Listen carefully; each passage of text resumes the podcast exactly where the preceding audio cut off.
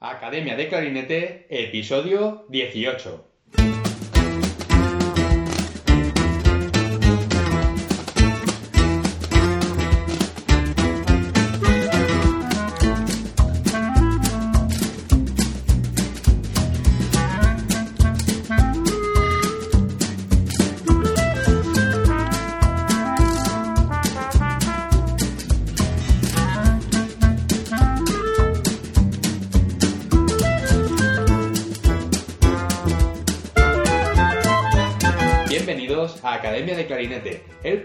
Donde hablamos sobre aprendizaje, comentamos técnicas, consejos, entrevistamos a profesionales y hablamos sobre todo lo relacionado con el clarinete. En este nuevo episodio tenemos como invitada a Carmen Borregales, clarinetista venezolana formada íntegramente en su país. Carmen es miembro de la Orquesta Sinfónica Simón Bolívar desde el 2016 y actualmente ocupa la plaza de clarinete solista.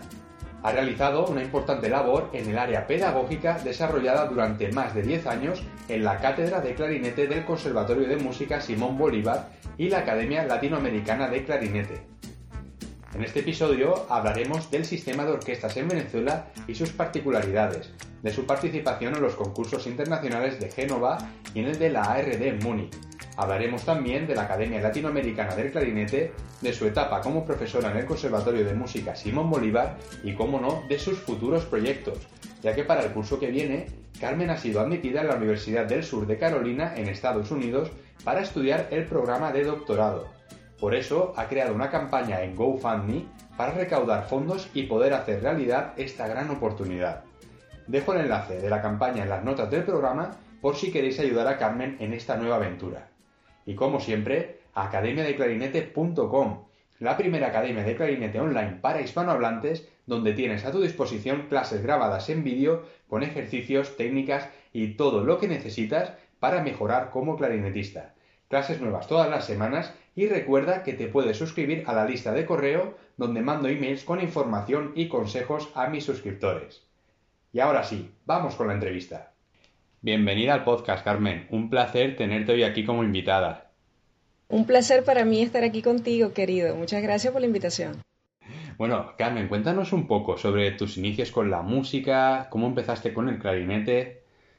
Muy bien, con la música empecé por allí cuando tenía siete años y medio. Eh, hija de, de, una persona que le gusta que los niños tengan mucha actividad, ¿no? Entonces, uh -huh. de niña yo era muy inquieta y mi mamá me buscaba actividad. Por ejemplo, estuve en natación un tiempo y cosas por el estilo. Así que llegó el momento de la música, alguien le habló a mi mamá de una escuela de música, me llevaron y allí empecé con mis primeras clases de teoría y solfeo. De uh -huh. una manera muy bonita me, me fueron presentando los instrumentos, siempre el profesor hacía que algún instrumentista, instrumentista de la orquesta de, de, que funcionaba en el lugar, pues entrara y nos mostrara su instrumento. Por ejemplo, él veía que pasaba un violinista, mira, ven acá, toca para los niños. Y así fue como Ajá. nos fueron presentando los instrumentos. Ocurre que, sí, sí. que nunca pasó por allí un clarinetista, ¿no? Y, y la forma como yo me acerco al clarinete es muy curiosa. Sucede que un día mi mamá tardó en irme a buscar a la escuela, ¿no? Uh -huh. Y yo andaba por allí caminando por los pasillos. Y entonces, bueno, te podrás imaginar una niña de ocho años ya, muy curiosa y muy, muy dueña de su voluntad. había, había por allí un salón que tenía la puerta entreabierta. Y pues venía un sonido hacia mí, ¿ok? Uh -huh. Bueno, si quieres, eh, llámalo amor a primera vista, pero estoy segura de que así fue. O sea, yo iba por el pasillo y aquel sonido me abrazó. Y yo, con toda la espontaneidad de una niña, abrí esa puerta como si fuera la puerta de mi casa. Y entré. Uh -huh. Había un chico tocando clarinete, efectivamente, el chico estaba haciendo notas largas y estudios y tocando un millón de cosas. Bueno, yo me quedé allí delante de él no sé cuánto tiempo, calladita, hipnotizada. Y entonces él a la final se me queda viendo como que, bueno, ¿y tú dónde saliste, no? Y se, se echó a reír y entonces cuando vi que me prestó atención comencé a preguntarle, ¿y eso cómo se llama? ¿Y qué es esto? ¿Y qué es aquello? Entonces él, con toda la paciencia, me dijo el nombre, me explicó, y yo le pedí que me lo apuntara en un papelito, ¿ok? Entonces, cuando yo volví a mi clase de teoría y solfeo, que ya era el momento en que cada quien dijera qué instrumento quería tocar, yo, yo contaba todo lo que hice ese día. o sea, yo no decía de una vez qué instrumento era. Y entonces empezaba a describir, a describir toda la situación y por ninguna razón yo recordaba el, nombre del instrumento. Entonces era, o sea, imagínate aquel juego de palabras, aquella cosa, el, profesor tenía que hacer magia, dibujitos, eh, cantar para mí, decirme cosas, a ese, ese, ese, el clarinete, hasta que yo finalmente llegaba. ¿Ves?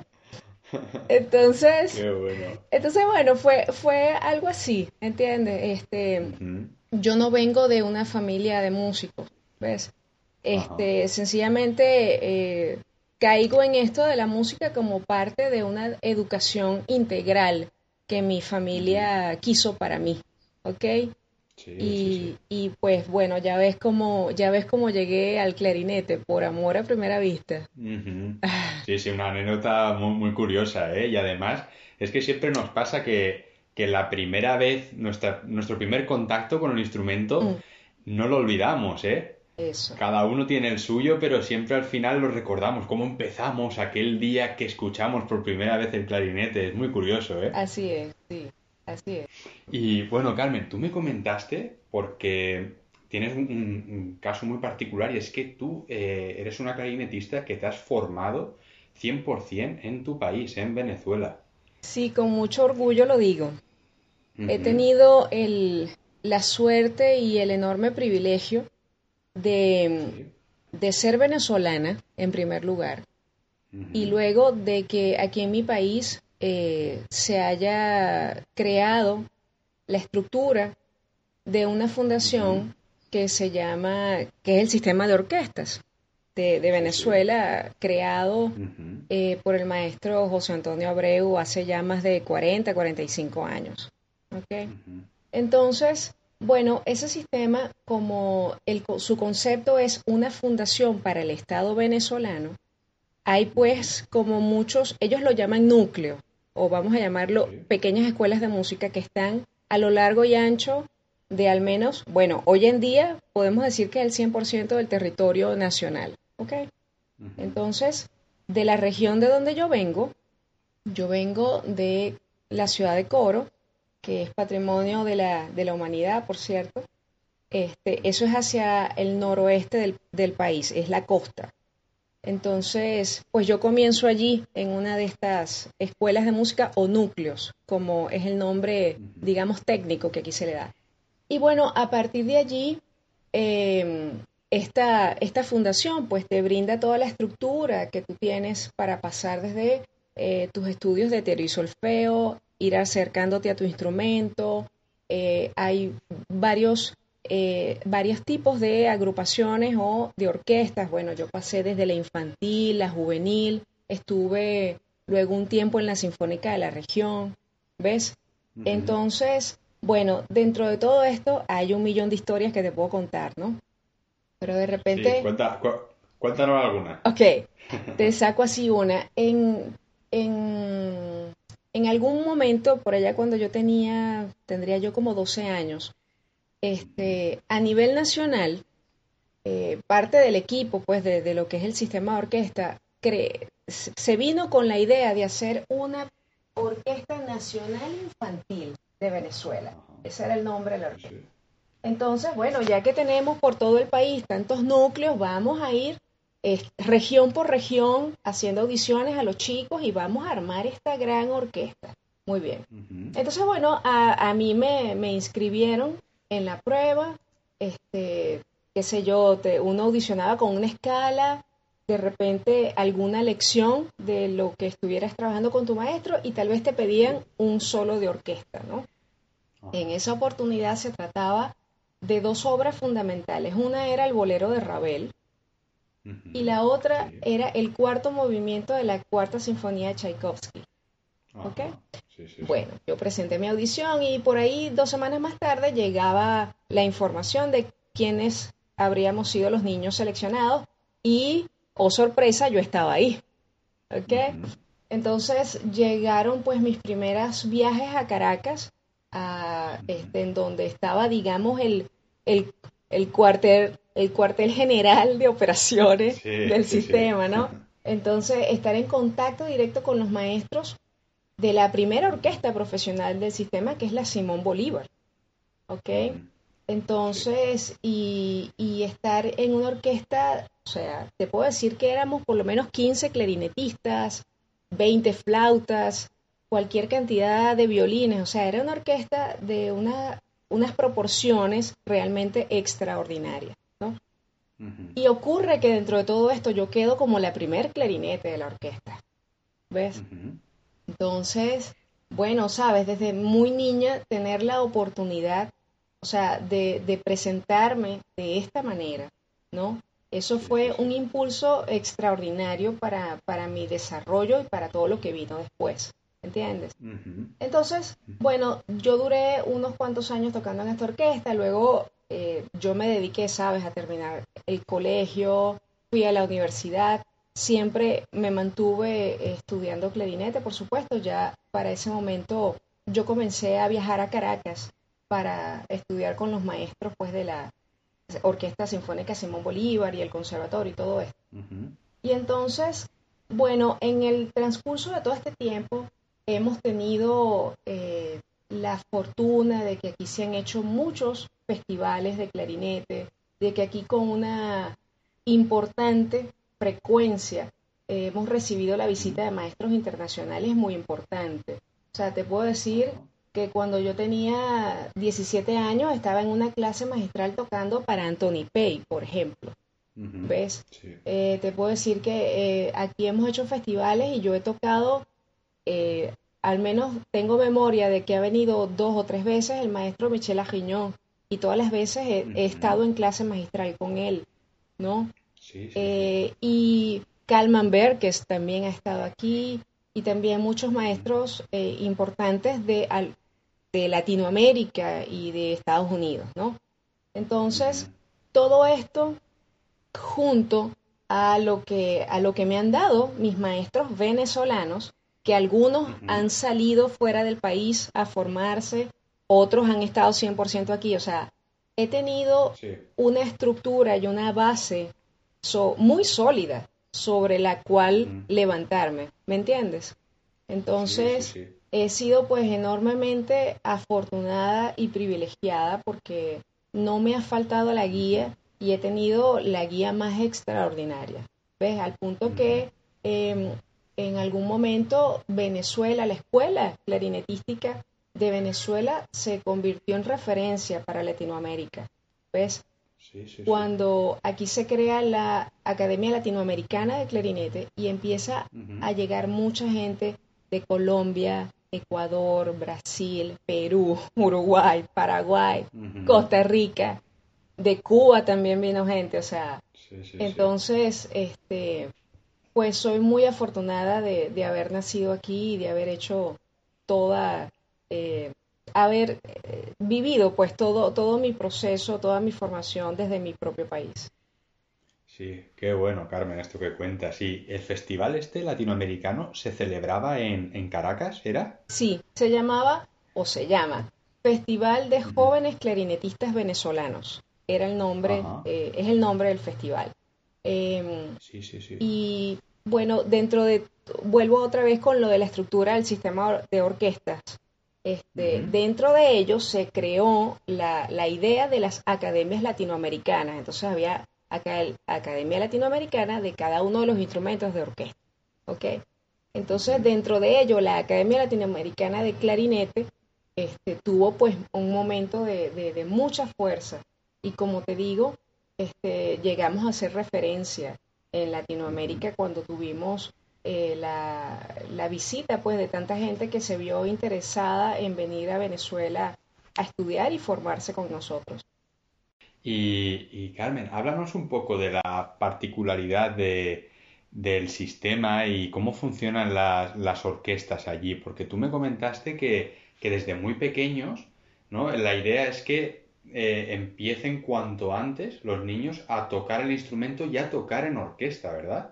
Sí, eh, cuanto antes, ese cuanto antes es casi como que decir inmediatamente, o sea, ya. Sí, sí, sí. Entonces, por supuesto... O sea, una vez tienen el instrumento, a tocar orquesta enseguida. Prácticamente es así. Eh, por supuesto, hoy en día el, sistema ha eh, desarrollado eh, programas más interesantes o más este, o de mayor envergadura cuando hoy día, por ejemplo, se tienen programas con, bebés, ¿ok? Entonces ya hacen actividades con los padres y los bebés. Este, ya hay, existen en varios núcleos eh, orquestas de papel, las llaman, ¿no? Entonces, eh, sabes, cuando yo comencé, esto no era así, ¿ok? Cuando yo comencé, eh, me tardé un poquito más en entrar a una orquesta, en este caso infantil.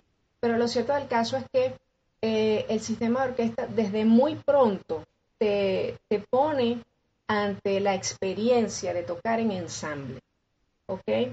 Eh, puede ser al, comienzo eh, un coro de flautas dulces. ¿Ok? Pero ya está, ¿sabe? E, esa experiencia de tocar con otro al lado, eso ya allí te van preparando desde muy tempranito. ¿Ok? Y, y, es muy común pues ver niños que tienen 10 años este, y ya están en una orquesta infantil, ¿ves? por supuesto, están apenas en, eh, adquiriendo la destreza para tocar el instrumento y por supuesto eh, a ese nivel el repertorio que tocan es algo eh, muy sencillo, que está enfocado también a que aprendan no solo a tocar con otros, sino para que, a, ver, mejore su lectura musical, el solfeo. Exacto. ¿Ves? Sí, sí, sí. Entonces, esa es la, el elemento más eh, de mayor relevancia de, cómo funciona el sistema de orquesta. ¿Ves? O sea, es la enseñanza musical. Por supuesto, pasamos por toda, em, por todo lo más tradicional, por lo que se hace en todas partes del mundo, por supuesto. Pero lo que nos distingue es eso, que estás expuesto al trabajo en ensamble, al trabajo en orquesta, desde, desde un primer momento, prácticamente. Sí. Sí, sí, sí, interesante, Carmen. Y, bueno, eh, Carmen, una cosa, tú ahora eres eh, primer clarinete eh, de la Orquesta Sinfónica Simón Bolívar. Así es. Pero cuéntanos, ¿cuál ha sido tu camino, tu trayectoria para llegar hoy en día hasta ser el primer clarinete? ¿Cómo empezó todo? wow, ¿cómo empezó todo? Mira, cuando terminé la escuela, me vine a la ciudad de Caracas a estudiar aquí una carrera universitaria, estudié idiomas modernos. Y este, en ese tiempo, yo por supuesto, yo nunca he soltado el estudio del clarinete, nunca abandoné el conservatorio, eh, siempre estuve allí conectada, ¿no? Entonces, pero ya viviendo aquí en Caracas, yo recuerdo que mi profesor, para ese momento, que, que era el maestro Valdemar Rodríguez, él, él se sentía como molesto porque, pero bueno, ya estás aquí en Caracas, audiciona para alguna de las orquestas profesionales. Este, que hay que decir que aquí en la ciudad de Caracas hacen vida otras orquestas que no, no están relacionadas con el sistema de orquesta. ¿okay? Pero entonces había oportunidad, pues tienes que estar en alguna orquesta profesional. Y yo muy tranquila, no, no, no, no, yo estoy concentrada en la universidad, tranquilo, tranquilo, ¿no? Así que cuando terminé mis estudios dije, bueno, ahora sí, voy a audicionar para la orquesta. Entonces, para ese momento, en el sistema, en nuestra orquesta, eh, en nuestras orquestas profesionales, resulta que había surgido aquella orquesta infantil de la que yo formé parte alguna vez. Eh, siempre se mantuvo y fue cambiando de nombre a medida que los integrantes fueron pues creciendo, ¿no? Entonces, para el momento en que yo termino la universidad, estamos hablando del 2005, esa orquesta se convirtió en el programa académico orquestal Simón Bolívar. Y a la par de ello estaba la Simón Bolívar, la orquesta pionera del sistema. ¿De acuerdo? Muy bien. digamos que puertas adentro, de forma cariñosa, la forma como nosotros distinguimos a una orquesta de la otra, es decir, esta es la Bolívar A y esta es la Bolívar B. ¿Ok? Sí. Carmen, para la gente que no lo esté escuchando y que no lo sepa, cuando te refieres a la orquesta pionera Simón Bolívar, ¿es la de Dudamel? No, me refiero a la orquesta con la que el maestro José Antonio Abreu inició todo. ¿Ok? Que me refiero a la orquesta que este año cumplió 42 años. ¿Ok? Mm, vale. Este, la orquesta que conduce, eh, que más tarde conduciría Gustavo Dudamel sería esta, que comenzó llamándose mm. Programa Académico Orquestal, ¿de acuerdo? De acuerdo. Muy bien. Entonces, bueno, eh, cuando yo finalmente le digo a mi maestro, que para ese momento él era el principal de la Simón Bolívar, yo le digo, mira, ahora sí, ya terminé la universidad, ahora sí voy con todo con el clarinete, vamos que voy a audicionar. Entonces uno debía decir a qué orquesta quería aplicar. Entonces, por mi edad, nada más por el hecho de la edad, era como que muy claro para el mundo, al parecer, que yo me inscribiera en la audición del programa académico orquestal. ¿Y cuál es la sorpresa de todos mis profesores? Que yo dije, no, yo quiero audicionar es para la orquesta pionera. ¿Qué, qué? Pero ¿cómo que? Pero Carmen, pero por favor, y no, no, no, no, es que yo quiero tocar es allí. O sea, eh, mira, siempre, no sé si es una cuestión de personalidad, eh, de cómo fui criada o de... Mm, o de cómo a mí me ha tocado vivir las cosas, pues que siempre he estado rodeada de gente mayor a mí, ¿ok? Y eso de alguna manera, este, a mí como que me ha hecho madurar más rápido o sencillamente mis procesos han sido diferentes, ¿ok? Entonces, así que yo quise ir de una vez a la fuente, ¿me entiendes? Yo, yo preferí, yo quiero tocar con los que me enseñaron a mí, con los maestros. No, no, no, esta es la orquesta donde yo quiero audicionar. Así que así fue, me inscribí, presenté mi audición. Eh, para la orquesta ellos tienen varias modalidades. Cuando tú presentas una audición, tú bien pudieras ser aceptado, pero de repente tu audición no fue la más brillante. Entonces ellos te dicen, ok, fuiste aceptado, pero de forma condicional o practicante, ¿no? Y eh, cinco meses, seis meses más tarde se te repite la audición para que así pases a ser realmente fila. Y ahí, eres, ahí tienes como tu posición fija, ¿no? Luego viene el nivel de asistente y luego principal, ¿de acuerdo? Entonces, el día de mi audición, bueno, pues yo quedé fila de una vez, ¿ok? Lo cual fue pues una alegría enorme, ya comenzar a trabajar con la orquesta, yo eh, por supuesto, antes yo había tenido experiencia orquestal, em, porque yo toqué alrededor de cuatro años en la orquesta profesional de mi región, antes de venirme a Caracas a hacer la universidad. Y eh, debo decir que en, el, en, el, tiempo que yo estuve aquí haciendo mi eh, carrera universitaria, fui invitada varias veces a tocar este, como músico extra en la Simón Bolívar. ¿Ves?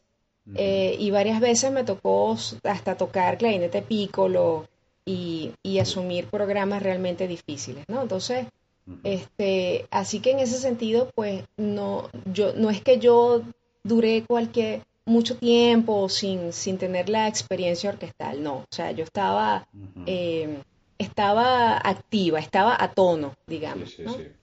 Así que bueno, comenzó la aventura y, y, al poco tiempo pues fui ganando como espacios, a veces en el programa me permitían ser la primer clarinete de la obertura, por ejemplo, ¿no? Y en la sinfonía, bueno, yo asumía mi segundo clarinete o lo que eh, correspondiera, ¿no? Em, hay, hay, una cosa eh, muy bonita de la, de la experiencia de tocar en la Simón Bolívar y es que eh, no existe un cargo definido como para decir este es el clarinetista bajo de la orquesta, o este es tu cargo, tú eres el picolista de la orquesta. No. en, en, los más de 12 años que yo llevo tocando en la Bolívar, yo he tocado pícolo, bajo, primer clarinete, segundo clarinete, he tocado de todo. Lo que haga falta. Sí, sí, porque a veces, por ejemplo, hay un festival de música contemporánea y me asignan, Carmen, tienes que tocar en este ensamble, y llego al ensayo y digo, ah caramba, en esta hora tengo que tocar pico, lo bajo y clarinete en si bemol. Entonces, sabes, esa, esa versatilidad es algo que, siento que, he heredado de mi experiencia como miembro de la Simón Bolívar y es algo que me, que me enorgullece, ¿no? Entonces, bueno, pues siguiendo con lo de la evolución, eh, en su momento se abrió la plaza para audicionar por el puesto de, de, perdón, de asistente. Y allá fui y allá me gané la plaza, ¿no? Entonces ya aquí fue más responsabilidad, ya para ese entonces yo, bueno, daba clase, era profesora en el conservatorio, era además profesora en la Academia Latinoamericana de Clarinete, este, y entonces, bueno, ganaba muchísima más responsabilidad porque a veces le estaba dando clase a gente que estaba haciendo la licenciatura en música, este, trabajando ya con extranjeros, eh, gente que era contemporánea conmigo o mayor a mí. Entonces, sabes, el, o sea, a ver, todo, todo mi proceso ha sido como que bastante, eh, de bastante responsabilidad muy temprano, ¿ok? y todo eso me ha ayudado a, a, madurar naturalmente en todos los sentidos y también a forjar el carácter más allá de lo que, de lo que uno pueda tener, ¿sí me explico? Sí, sí, sí. Ok. Totalmente. Y, y bueno, por allá en 2012, este, el maestro que era el principal de nuestra orquesta, eh, en ese momento era Jorge Montilla, él decide irse de Venezuela, ¿no? Y entonces, lamentablemente, para esa, en ese momento la orquesta se preparaba para una gira en Italia y también íbamos a Suiza. Y el maestro de repente obtuvo la green card y entonces la cosa fue así como, como una, una tormenta que no sabemos dónde apareció y él no pudo acompañarnos en ese, para esa gira. Entonces lo cierto del caso es que veníamos preparándonos para la gira y yo era el segundo clarinete. Estábamos trabajando en la eh, doceava sinfonía de Chostakovich. Y de repente pasa todo esto, decisiones, cambios que ocurren en cuestión de horas y a mí se me llama a una reunión y se me dice, Carmen, usted va a ser la principal. ¿Qué, qué? ¿Pero qué es esto? Si nos vamos en cinco días, nos montamos en el avión, ¿qué? ¿Pero cómo me hacen esto a mí? Entonces, bueno, mira, eh, ah, por, ahí dicen, por ahí dicen que las oportunidades las pintan calvas. Entonces, este, yo dije, bueno, ya va. Si aquí en la fila hay otra gente, y yo no era la única asistente, eh, es importante decirlo, para ese momento en la fila habíamos dos personas que teníamos el cargo de asistente. Y, y ese, otra, ese otro colega mío eh, es es súper, un hombre muy preparado, que inclusive este, él, él, sí estudió fuera de Venezuela, ¿no? Y este, yo decía, wow, y, o sea, me escogen a mí, no lo escogen a él. Y, y, bueno, ¿y cómo digo yo que no? Vamos, hay que ser valiente. Sí, yo, ok, muy bien, vamos, yo lo hago. Y así fue. O sea, pregúntame cómo yo me pasé el, el switch y ahora eh, tocas primer clarinete, apréndete los solos. Em, y, y, la presión, sabes también de que el maestro Jorge Montilla, eh, él es un increíble, eh, un artista tremendo y un clarinetista sin igual. Entonces, si ya la orquesta, venimos preparándonos para una gira, la orquesta tiene la referencia de esos solos, de ese sonido, de cómo yo me monto allí, por decirlo así, ¿sabe? Eso en mí generó una presión muy fuerte y pues tuve que ser muy valiente y tuvo que haber allí un trabajo de, em, de confianza en mí misma, de autoestima, ¿ves? Entonces, pues mira, lo enfrenté, en toda la gira fui el primer clarinete, habían dos programas distintos, este, todo salió bien, la gente quedó muy contenta. En, a lo largo de la gira, la, misma gente de la orquesta siempre al final de los conciertos me abrazaban, se me acercaban porque todo el mundo estaba consciente de lo que yo estaba viviendo, ¿ves? Exacto, lo que habías hecho en, en, tan poco tiempo, ¿no? Que te había tocado adaptarte a esa situación. Así es. Entonces, eso, eso también es algo muy bello que, que, yo guardo en mi corazón con relación a la Orquesta Sinfónica Simón Bolívar. El cariño de la orquesta. ¿Me entiendes? El, el respeto, el respaldo. es una orquesta en donde cuando uno está haciendo un solo, tú ves a todo el mundo, desde el que está por allá en el último atril de los primeros violines hasta el que está en la percusión, todo el mundo está pendiente del solo del, compañero. ¿Ves? Esa, esa, esa solidaridad y ese cariño es algo, una, es una de las cosas más hermosas que, que, yo guardo en mi corazón de la Orquesta Sinfónica Simón Bolívar y de la que aprendí muchísimo desde el punto de vista humano. ¿Okay? Sí. Entonces, bueno, mira, digamos que cumplo con esa gira este, con, con bastante eh, éxito, afortunadamente, y cuando estamos aterrizando en Caracas, se me acerca el gerente de la orquesta y me dice, Carmen, hemos tomado una decisión. y yo, ay, ¿qué pasó? Vas a ser la encargada de la fila, la jefa de fila encargada. A partir de este momento, yo, ok, wow. ¿Ves? Entonces, desde ese momento, em, si bien un poco más tarde llegó la audición para formalizar y también para competir con mis compañeros por el puesto de principal, este, mientras eso ocurría, pues yo duré algunos años siendo jefe de fila encargada y aprendiendo montones, o sea, entendiendo lo que es organizar una fila según el programa, entender también cómo funcionan los compañeros, porque cuando tú estás de segundo clarinete, em, tú enfrentas las cosas de otra manera. Hay una cantidad de responsabilidades que no tienes encima, ¿no? Exacto. Y, y cuando te toca, eh, porque si en algún momento, sabes, la orquesta, cuando yo empecé, ellos me dieron oportunidad de tocar un primer clarinete en una obertura, la forma como yo vivía eso no fue igual a cuando me dicen, ahora tú eres la jefe de fila. Claro. ¿Entiendes?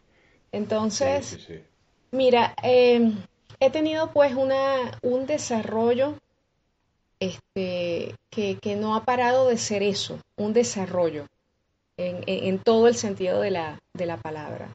Una evolución constante, ¿ves? Y, y me siento nuevamente, ¿no? Eh, ya creo que llueve sobre mojado, pero no puedo dejar de decirlo. O sea, he sido muy afortunada ¿Ves? Sí. Muy afortunada. Me, gusta mucho esta historia que, has contado, Carmen, porque en ese momento, ¿no? Cuando te dijeron, oye, mira, el maestro Jorge Montilla no va a estar en la gira, te toca a ti mm. eh, tocar de clarinete primero. Ese fue un momento clave, porque ahí tú tuviste dos opciones. Decir, uy, eh, o, tomo la responsabilidad y tiro para adelante, ¿sabes? Como has dicho, con valentía, o o puedo también tener la opción de decir, mira, no, eh, quedan muy pocos días, tal. Y yo creo que esa decisión que tú tomaste fue lo que luego te permitió eh, conseguir todo el resto, ¿no? El, que tú dijeses luego que en el viaje de vuelta el gerente te dijese, oye, Carmen, hemos tomado una decisión, pero la decisión realmente la tomaste tú en el momento cuando tú dijiste, mira, ahora me toca a mí tirar del carro ¿Sabes? Yo creo que ese fue el desencadenante que hizo que todo, al final, la, orquesta en ese momento necesitaba a alguien, pues como tú, ¿no? Para, para que liderase ese momento y tú fuiste la que tomaste la decisión. A mí me, gusta mucho la, historia que has contado. Gracias, David. La verdad es que yo no lo había visto así, pero te agradezco que... Claro, claro. es, más que nada también para, para eh, que sirva de, de, ejemplo, ¿no? Y de motivación para la gente que nos está escuchando, que a veces hay que tener eh, a, veces todos tenemos dudas. Todos pasamos por momentos en que pensamos que hay cosas que no podemos hacer, claro, que van a ser muy complicadas, muy difíciles. Y, a veces ese, esa decisión de tomar, de tomar la decisión en el momento oportuno es lo que luego nos facilita las cosas o nos, nos da ese fruto ¿no? que estábamos buscando. Y en este caso, eh, claramente fue esa decisión que tú tomaste de valiente, ¿no? De decir, venga, yo tiro del carro en, la gira en, Suiza y, eh, mira, al final el resultado ha sido ese. Sí, hay, hay que ser valiente. A ver, si te equivocas, bueno, equivócate, aprende y levántate. y vuelve a ser valiente al otro día. Yo creo que eh, así me gusta ser. O sea, yo creo que hay que ser, yo creo en eso. Hay que ser valiente. ¿Qué es lo peor que puede pasar? Que me equivoque. Bueno, corrige y vuelve al otro día. Ya está. Claro. Eso es. Sí, sí, sí. Totalmente, Carmen. Y, bueno, ahora que hemos sacado el tema de, Suiza, tú también, aparte de, bueno, tú tienes bastante experiencia también internacional, porque has podido viajar a diferentes países, has dado clase en Suiza con un profesor eh, muy renombrado, con Thomas Friedli. Sí. Y también participaste eh, hace unos años en el concurso de, de Múnich, ¿verdad? En Alemania. Cuéntanos sobre esas experiencias. Vale. Bueno, mira, en, como te había contado antes que aquí hemos recibido en varias oportunidades visitas de maestros importantes, bien sea dentro del marco de los festivales de clarinete o bien fuera de ello eh, recibimos a Thomas Friedley. En el, 2010, el 2007 él vino a Venezuela y estuvo aquí unas dos semanas dictando clases magistrales.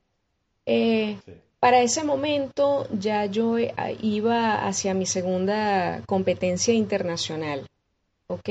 Y yo me estaba perfilando para aplicar a la competencia de Ginebra, ¿ok? Entonces, bueno, el maestro viene y, bueno, conocerlo ha sido una de las cosas más hermosas que me ha pasado. Este, aquí quisiera hacer un paréntesis y decirte que han habido personas claves en mi, en mi formación como músico y como clarinetista. Eh, entre ellas, por supuesto, em, debo mencionar a mi maestro en Venezuela. He tenido varios en Venezuela, pero uno de los más importantes, el pilar, sinceramente, es Valdemar Rodríguez. ¿ok? Eh, luego, otra figura importante ha sido el maestro Luis Rossi. Okay, una persona que, que, me ha marcado, que ha sido muy importante. Y la tercera persona es definitivamente Thomas Friedley. ¿Ok? Entonces, bueno, él está aquí en Venezuela, dicta aquella masterclass y al término de todo el curso yo quedo en contacto con él y, y, quedo como pendiente, maestro, usted dicta cursos de verano, caramba, yo me encantaría viajar y volver a trabajar con usted. Y yo quedé como, sabes, realmente prendada de, de su manera de enseñar, de sus conceptos. Y bueno, y el recital que tocó aquí, eso es, o sea, eso no se olvida. Recuerdo que tocó quinteto de Brahms y quinteto de Mozart. O sea, créeme que esa, lo estoy diciendo en este instante y me pasa por la mente la, la fotografía, el lugar, el recital, todo. Muy bien. Entonces, bueno, él me responde un email con toda la información, miren, esta fecha voy a estar aquí, aquí, aquí, aquí, aquí, como dándome varias opciones. Y entonces yo tomé la opción de, creo que fue por allá en el mes de marzo 2008. Ya 2008, esa fue, ese fue el año del concurso del, de Múnich. Entonces, bueno, ¿qué hice yo? Yo, bueno, aquí en Venezuela ya yo estaba activa en la Simón Bolívar, tuve que pedir permiso para ausentarme de la orquesta, organizar mi viaje, un montón de cosas. Entonces, em, para yo aprovechar al máximo posible el tiempo que iba a trabajar con él, en esas clases me las dio en el Conservatorio de Ginebra. Eh, yo le mandé, eh, que creo que fue vía FedEx en ese momento, le mandé como cinco DVDs, ¿no? En donde, de recitales míos, ¿no? Para que él ya, para que él me conociera más todavía, ¿no? Entonces, y cuando yo llegué a mi primera clase, él me hizo como todo un resumen. Bueno, Carmen, en este concierto donde tocaste el tema con variación de Jean Francais, muy bien esto, muy bien aquí, esto lo tienes que trabajar, ta, ta, ta. O sea, era como, como haber ido al, no sé, al dentista y que te chequeara. Mira, aquí tienes que hacer esto, esto está muy bien, no tienes caries, muy bien por aquí, seguimos adelante. Es una cosa así. Sí, sí, sí. Te, dio la receta. Sí, exacto. Entonces. Bueno, yo recuerdo que llegué con una ilusión increíble allá a Suiza. Él eh, me atendió con un cariño enorme, me apoyó muchísimo. Este, recuerdo que uno de sus alumnos, este, Pedro, Pedro Franco, me, me, me brindó mucho apoyo en esos días que yo estuve en Ginebra durante una semana. El maestro no me cobró por las clases. Este, él me dejó las puertas abiertas de su estudio. No tuve ni una clase que fuera menor a tres horas. Todas las clases eran larguísimas. La última clase que me dio fue casi de cinco horas y solo me dio un receso. Yo, o sea, yo no sé qué cara tendría yo de cansada. Que él me dijo, bueno, Carmen, eh, pues, te doy cinco minutos, sal. Y entonces eh, la cosa era como que salir, de ir al baño, tomar agua y devuélvete. O sea, ya, eh, muévete. No era súper intenso. Mira, este, todas esas clases yo las tengo grabadas y, y te puedo decir que desde la primera clase, el, que duró como dos horas y media, y él luego se tenía que ir al ensayo con su orquesta de la Swiss Romand, me disculpa si no, si no lo pronuncio bien, y, y recuerdo que cuando él se fue, me dijo, te que, habremos terminado la clase, yo qué sé, seis de la tarde, y me dice, esto aquí el que te toque la puerta, usted dice que está estudiando conmigo y nadie le va a molestar. Y te quedas aquí estudiando. O sea, era como, como una orden, una cosa, wow. Y era imposible no, no seguirle eh, la, la, palabra, lo que él te indicaba. O sea, era una persona que tenía un poder de, de, convencimiento, una autoridad, ¿no? Que entonces, mira, yo recuerdo que él se fue y yo me quedé al menos 20 minutos sentada en silencio. Porque yo tenía que como que terminar de, tragar, de digerir todo lo que él me había dicho, sí, todo lo que me había dicho en dos horas y media y todo lo que me hizo cambiar. Recuerdo que esa primera clase arrancamos con la sonata 1 de Brahms. Y, en los 10 primeros minutos él me cambió, me cambió me cambió el concepto de una manera que, o sea, ya finalmente cuando se fue y me dejó respirar porque era muy intenso, este, yo, esa fue mi reacción, me quedé como 20 minutos en silencio en el salón. Y entonces, bueno, todo fue muy intenso, fueron eh, cinco o seis días de clase muy intenso, yo estudiaba mucho. Eh, el, estar allí en, esa ciudad y, ver cómo funcionaba todo, a mí me enseñó muchísimo. Este, ver cómo era el sistema de allá, por así decirlo.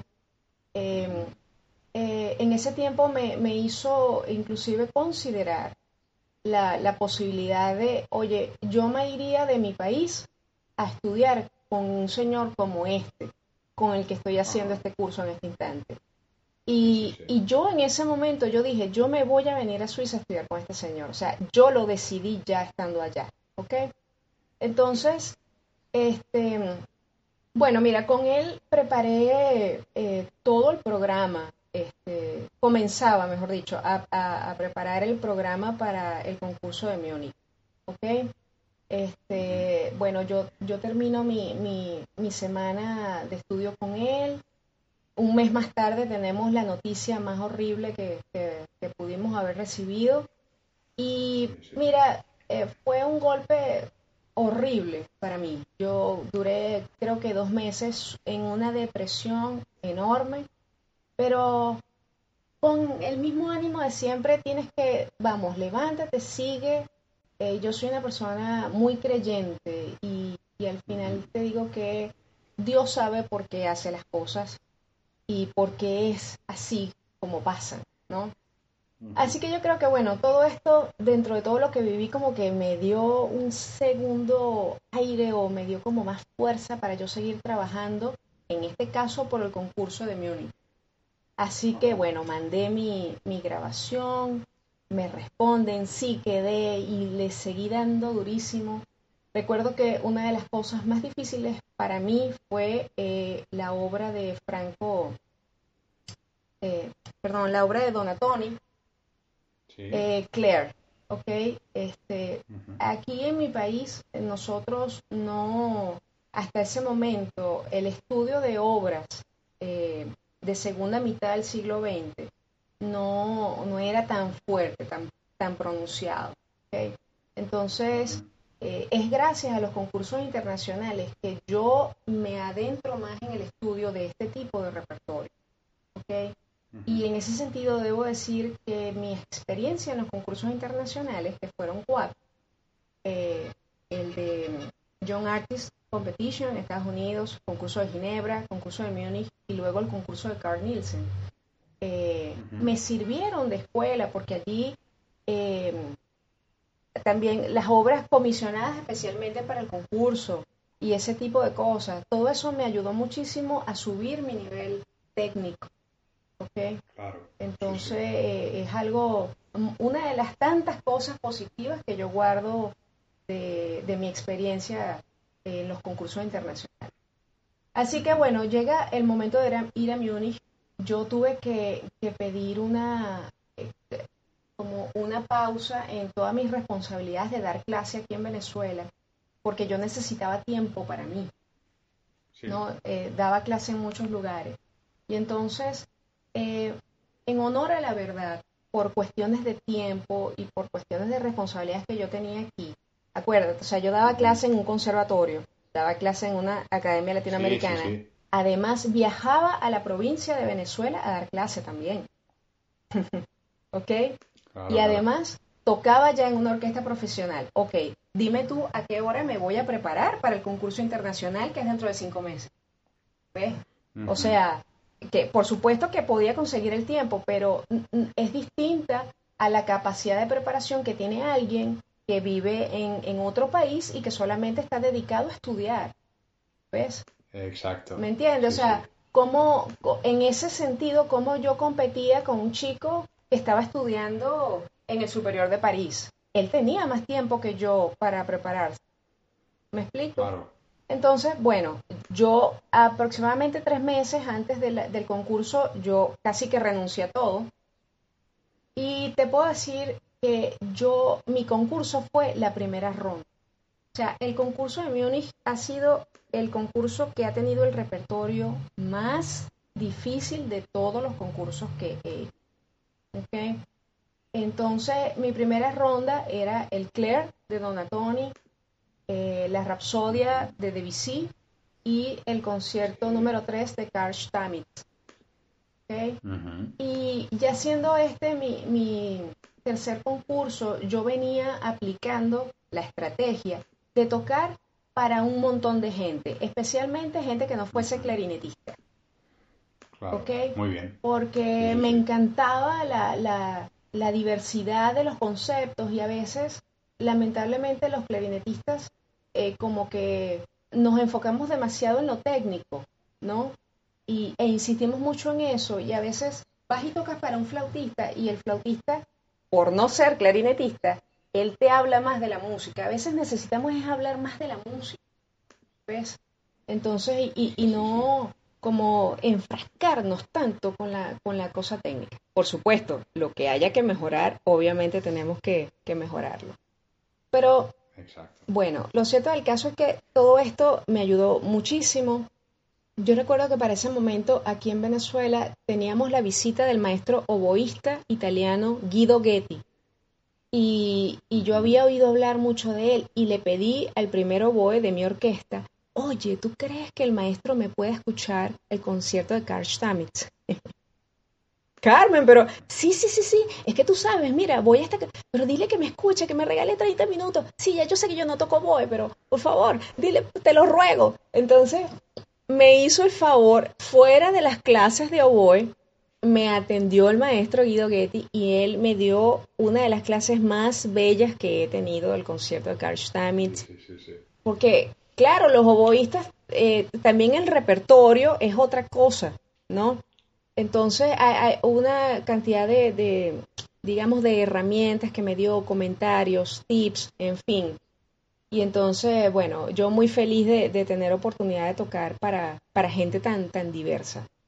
Así que bueno, estoy ya en Múnich y, y estaba, debo decirte que era, eh, es la única vez que estaba en Alemania y estaba muy nerviosa porque, este, sabes, un poco la gente empieza a hablarte del racismo, de que tenga cuidado con gente de este tipo o de este otro, cuidado por allí en la calle, si vas a Berlín, si pasas por Berlín, cuidado con esto. yo estaba, ok, Dios mío, ¿para dónde voy? Ya bastante con la presión, voy a un uno de los concursos más importantes y además esta cuestión que me hablan, bueno, en fin, por fortuna todo salió muy bien. Eh, te digo que la gente impresionantemente amable, cariñosa, yo me sentí divina, es la verdad.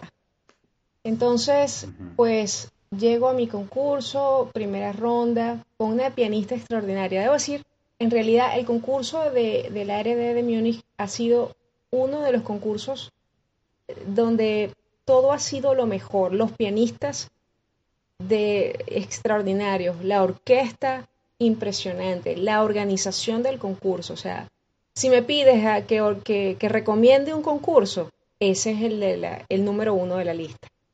¿Ves? La organización, la logística es, a, es A1 en el concurso de Múnich.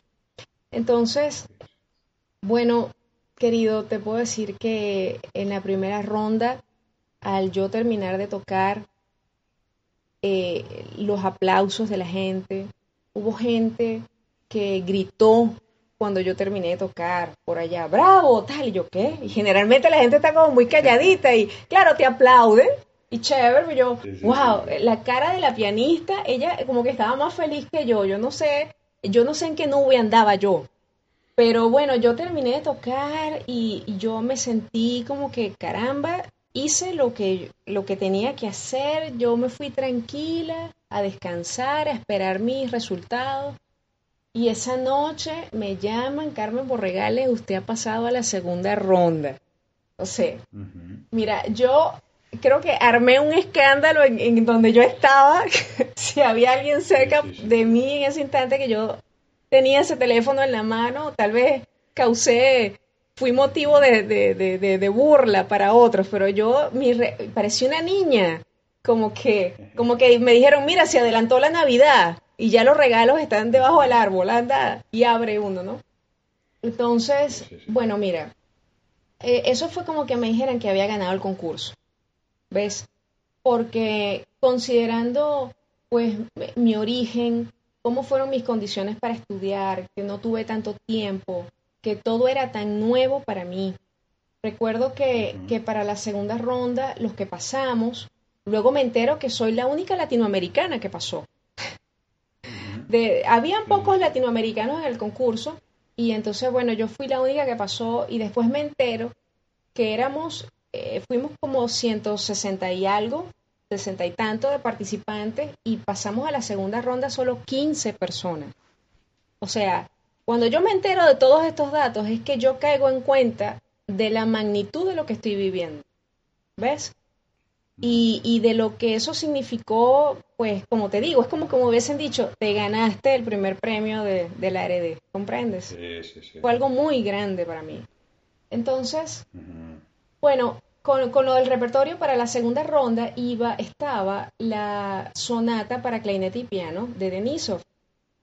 Y todo el mundo estaba enloquecido porque nadie tenía referencia realmente de la obra, nadie ha grabado eso al parecer. Yo no sé si, si a estas alturas ya alguien habrá grabado, pero em, sabes que siempre es importante, ¿no? Como tener una referencia o alguien que, que, que haya publicado el video por ahí. Bueno, era una locura Mira, cuando yo estaba ensayando con mi pianista, eh, recuerdo que ella llegó y me dice, Carmen, ¿a qué no sabe? ¿Qué pasó? Esta mañana fue la primera, el primer grupo de los que habían pasado a la segunda ronda y un chico ha hecho algo loquísimo eh, cuando estaba tocando el Denisov. Y yo, ¿qué le pasó?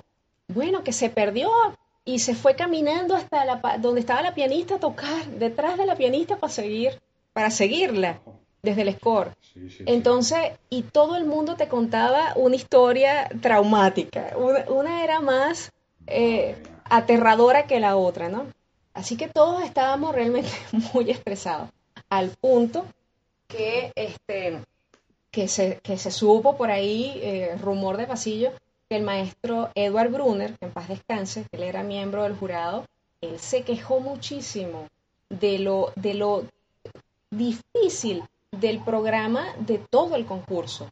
O sea, porque como que en, ninguna ronda hubo un mínimo de respiro, ¿no? Entonces su comentario era así como que, o sea, por, no había necesidad de ponerlo todo tan extremadamente difícil. ¿Sí me explico? ¿Ves? Entonces, pero, pero bueno, fue una experiencia maravillosa. En la segunda ronda, ya para la segunda ronda, lamentablemente yo no, no seguí adelante, pero después tuve oportunidad de conversar. Conversé con Edward Brunner, conversé con Cari Kriku, este, conversé con el maestro Michel Letier. Este, por ejemplo, el maestro Michel Letier estaba muy contento conmigo. Él me decía, ¿en dónde estás estudiando? Y yo, maestro, yo soy venezolana. Sí, sí, claro, ya sé que eres venezolana, pero ¿en dónde estudias? Eh, bueno, maestro, disculpe, lo que quiero decir es que yo vengo de Venezuela, o sea, yo vivo en Venezuela. ¿Qué? No puede ser. Que ya va. Y tú tocas así y estás en Venezuela. Cuando él me dijo eso, yo dije, wow, ¿Ves? A mí, yo no, yo no sé qué, de, qué tamaño fue mi sonrisa, pero eso para mí fue un halago enorme. Él juraba que yo estudiaba en Europa. ¿Entiendes? Y entonces fue muy bonito de su parte y él, por lo menos él me dijo, yo quería que tú siguieras a la siguiente ronda, pero bueno, aquí te pasó esto o X o Y. Hablar con Cari Crico fue muy bonito. Debo decirte que Cari Cricu es uno de los clarinetistas que, cuya carrera yo más admiro. Él para mí es un ejemplo hermoso. ¿Ves? Este, ver. Y te, creo que es el único clarinetista. Bueno, no, mentira, no es el único, pero es uno de los pocos de los que tengo casi toda su discografía, porque me, me encanta su, su trayectoria. Y él me dijo cosas muy bonitas y fue muy, como muy respetuoso, mira, aquí te pasó esto, ¿sabes? E, ese, esa oportunidad de, ir luego a hablar con los maestros es algo muy bonito. A veces puede ser muy duro, pero es importante que, lo vivas, ¿no? Y luego cuando me tocó hablar con Edward Brunner, este, él fue eh, eh, eh, impresionantemente fuerte, porque me dijo cosas bellísimas de mi primera ronda.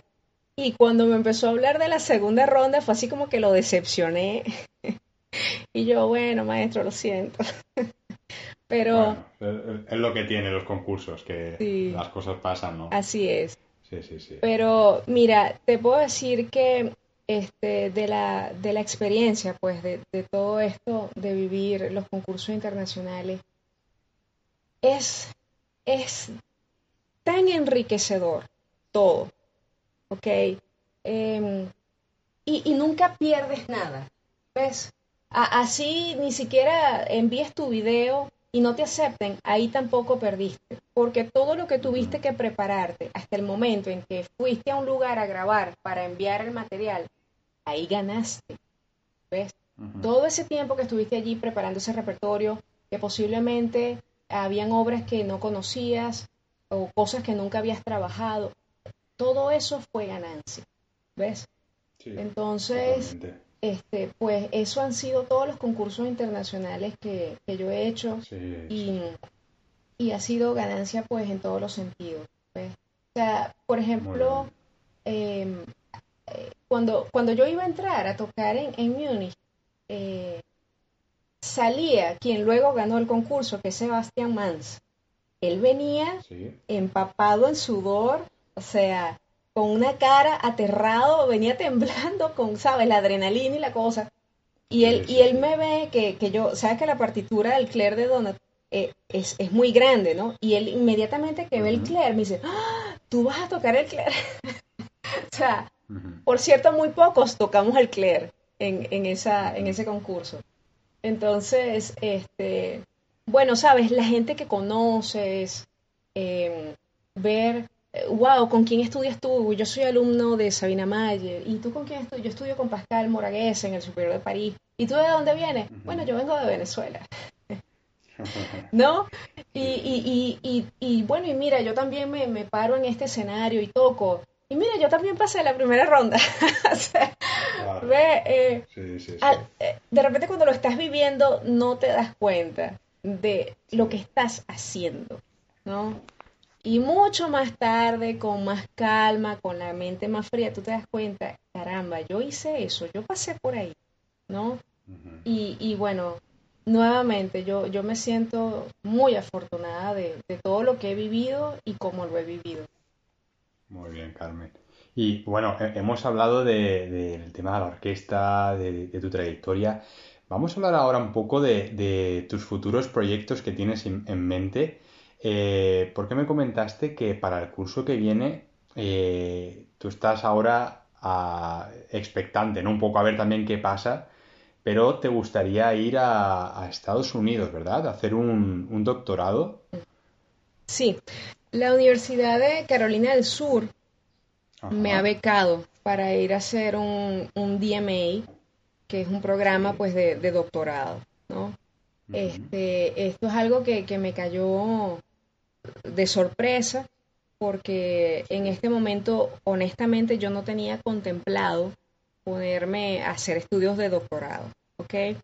Entonces, eh, pero hay gente que, lo quiere a uno mucho y, gente amiga, un maestro de, República Checa y otro maestro de los Estados Unidos, yo no sé si se pusieron de acuerdo, pero me hicieron, me hicieron llegar la información. Carmen, la Universidad de Carolina del Sur, mira, el doctorado, y, y está abierta la plaza para el assistantship. Carmen, aplica, vamos, hazlo. Y yo, ¿qué les pasa a ustedes? Yo estoy A ver, a la final apliqué. Dije, bueno, a ver, vamos a probar. Y oh, sorpresa, eh, me asignaron todo. Me gané el assistantship, me gané la beca para el doctorado. Y bueno, ahora estoy aquí pues a la expectativa de todo esto.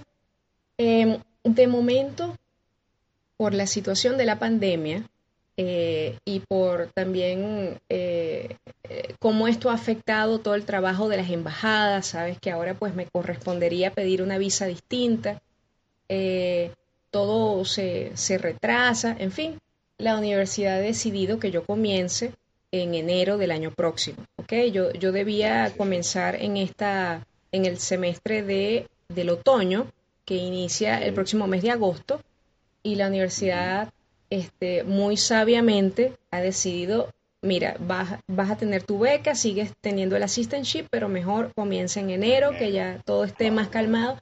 Y yo a la final respiro y me calmo porque, caramba, también temo por mi salud. O sea, ahí el tema del COVID-19 es algo que hay que respetar y bueno, hay que, hay que ser realmente cuidadosos con, con el tema. Pero pero bueno, desde ya me encuentro, por supuesto, estoy muy contenta, estoy también así como que, ok, esta nueva responsabilidad. Eh, y, estoy nuevamente con toda la valentía para hacerlo, para enfrentarlo. Este, sucede que ya tengo invitación para el Festival de la Asociación Internacional de Clarinetes, para el festival del año que viene, que va a ser en el estado de Texas. Este, voy a tocar con la banda de la Fuerza Aérea de los Estados Unidos. Este, y eso ya está confirmado. Entonces, así como que, wow, el año, el año que viene eh, me comienza una nueva vida, inicio el doctorado y tengo ya la visión de este festival en donde voy a tocar ahora de solista con un ensamble, en este caso una banda. Antes he participado en el festival de la, de la ICA, pero, ¿sabes? Haciendo recitales con piano. Entonces, digamos que estabas... Dime. Y, eh, Carmen, una cosa, eh, porque me comentaste también que tú ahora, eh, para irte a estudiar a la Universidad de, Carolina del Sur, bueno, allí en, Estados Unidos las universidades, las matrículas tienen un alto coste, ¿verdad? Porque son universidades privadas. Tú estás haciendo ahora mismo una campaña de GoFundMe, ¿verdad? Así es, sí. Sí. Yo en este instante, desde hace, creo que hace dos meses aproximadamente, yo lancé la campaña, ¿ok? Sí. Eh, para ayudarme a costear todo lo que representa la aplicación a la visa, por ejemplo. Sí. Hay, hay que registrarse en el sistema del CEVIS, para decirlo en español, las iniciales, este, que tiene que ver con el servicio de inmigración para estudiantes extranjeros De, en los Estados Unidos. Entonces, eh, afortunadamente, hasta el por, por las donaciones que he venido recibiendo, ya esto lo he podido, lo he podido cubrir, ¿ok? Ya eh, pagué el registro en este sistema, ya apliqué mi visa, de hecho, ya tengo cita para acudir a la embajada norteamericana en septiembre, pero aún falta, eh, eh, no, no he llegado a la meta de la, de lo que, de la campaña, de lo que aspira, pues la campaña del GoFundMe. Sucede que aquí, por ejemplo, a mí me toca ir al consulado, a la sección consular que está en Colombia, porque en Venezuela, debido a las malas relaciones diplomáticas y toda la situación política, la embajada norteamericana mantiene sus puertas cerradas aquí en Venezuela. Entonces a los venezolanos nos toca viajar hasta Colombia para ir a hacer nuestros trámites allí, ¿no? Entonces, bueno, eh, pues la campaña del GoFundMe es para eso, para yo tener el apoyo para hacer todas estas cosas.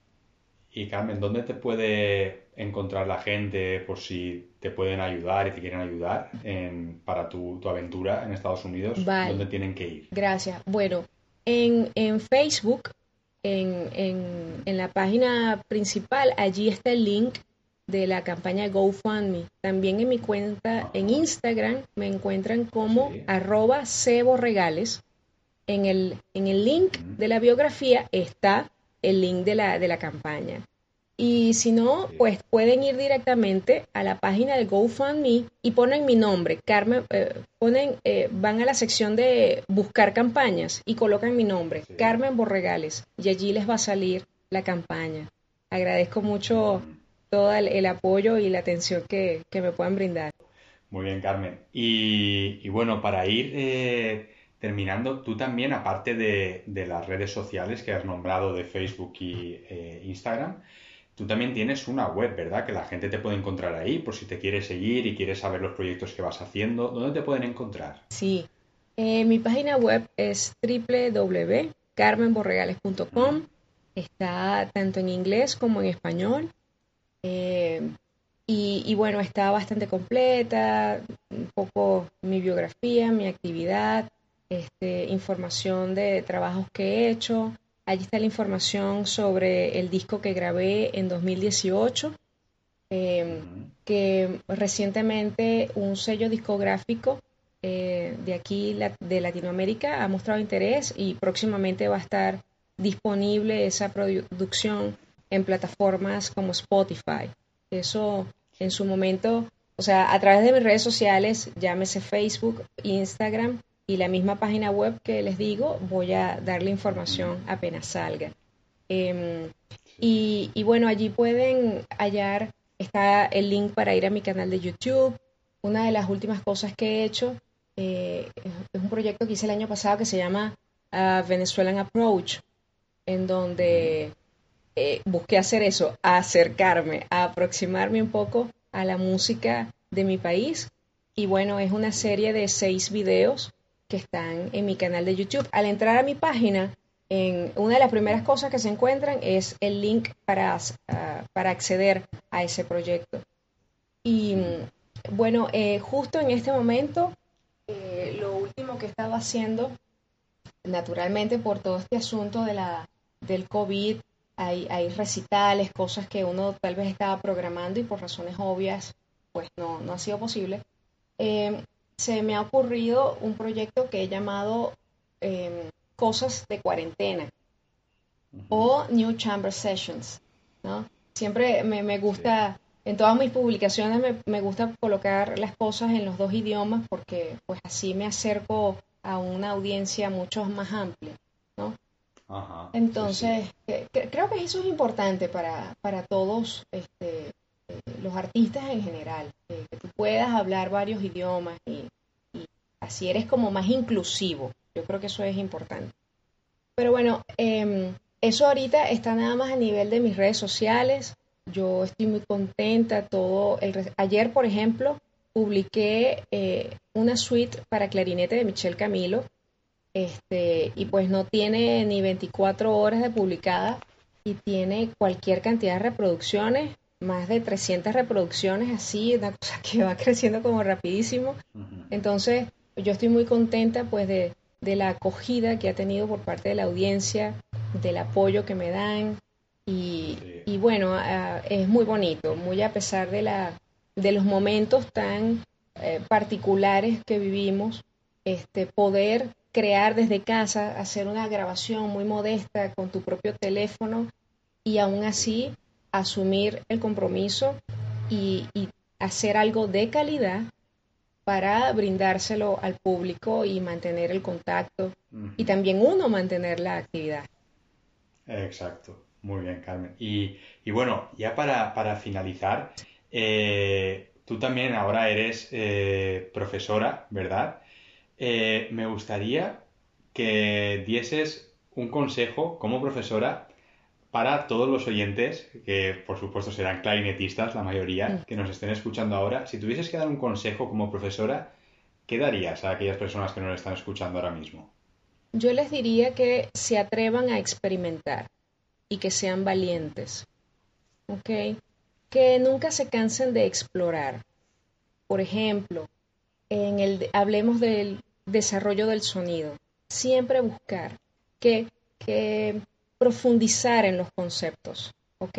Pienso que eso nos hace intérpretes más interesantes, más ricos, más sólidos, ¿ok? Yo creo que eh, en términos generales la palabra sería curiosidad, como mantener siempre la curiosidad del niño, ¿ves? Sí. Entonces, pues esa sería mi, mi invitación o mi consejo. Muy bien, Carmen, pues tomamos nota Bueno, vamos a ir finalizando la entrevista.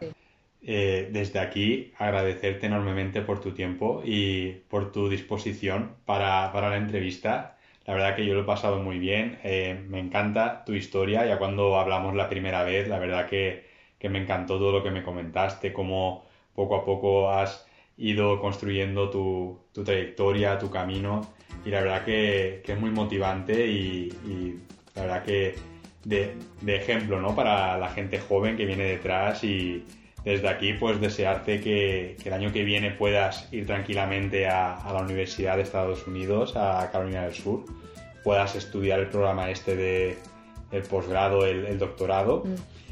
Y desde aquí muchos éxitos y toda la, la, suerte del mundo para todos tus proyectos. Muchísimas gracias David. Yo nuevamente te expreso mi palabra de agradecimiento. De verdad que me, me honra mucho estar aquí en este podcast conversando contigo. Ha sido una conversación muy linda, muy amena.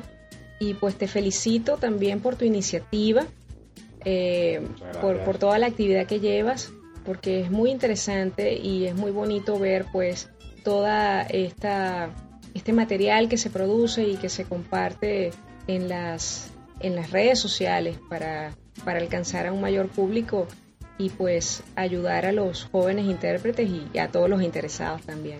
Yo muy agradecida por formar parte de esto, de verdad que sí, y bueno, gracias también por, por tus buenos deseos. Gracias Carmen, un placer. Vamos hablando, un abrazo muy grande. Vale, cuídate. Y hasta aquí el programa de hoy. Recordad que tenéis en las notas del programa el enlace de la campaña para ayudar a Carmen con sus estudios de doctorado. Gracias por vuestras valoraciones en Apple Podcast, por seguir el programa en Spotify y por vuestros me gusta y comentarios en iVoox. Muchísimas gracias por estar ahí. Nos escuchamos la semana que viene. Hasta la próxima.